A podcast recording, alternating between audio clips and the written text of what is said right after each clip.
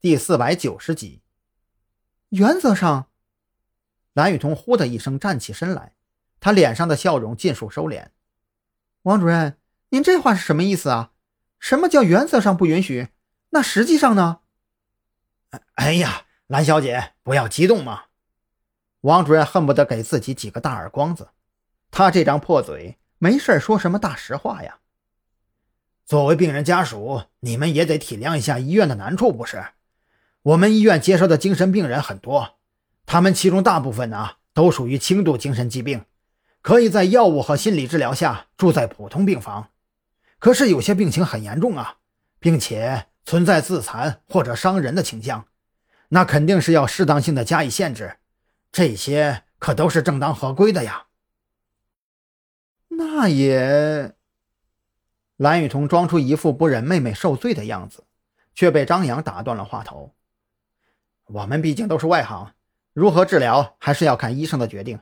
就算受点委屈，能治好总归是好的。张扬当着王主任的面如此宽慰蓝雨桐，等蓝雨桐恢复平静之后，这才转头看向王主任。王主任，你也看到了，我女朋友跟她妹妹关系很好。所以啊，他不忍心看着妹妹受苦。要不这样好了，你先带我们去看一下贵院的医疗设施和病房情况，然后我们再做决定。听张扬这么说，王主任有些犯难起来。医院为了掩人耳目，的确设置有非常先进的医疗设备和病房，理论上不会有什么意外发生。可问题是，不怕一万，就怕万一呀。假如自己恰好点背，让他们看到一些不该被看到的，这上面追究起来，那自己一想到那些残酷的惩罚手段，王主任就下意识浑身一哆嗦，脸上原本还带着热情的笑容，这会儿也尽数收敛了回去。啊，不好意思啊，二位，我们医院有规章制度，病人家属除了探视日之外是不能进入医院的。这个请求我无法答应，要不二位回去再商量一下。如此说着，王主任起身就要走，连茶水都不喝了。眼看着要谈崩，张扬也意识到这个王主任心里肯定有鬼。一瞬间，他脑袋里就闪过无数个应对方法，以及这些应对方法可能引发的变数，而这些变数都是他不愿意看到的。王主任，请留步。情急之下，张扬也顾不上太多，他随着王主任一同起身。规矩都是死的，但是人是活的嘛。我们这次来可是很有诚意的。王主任，要不你再考虑一下？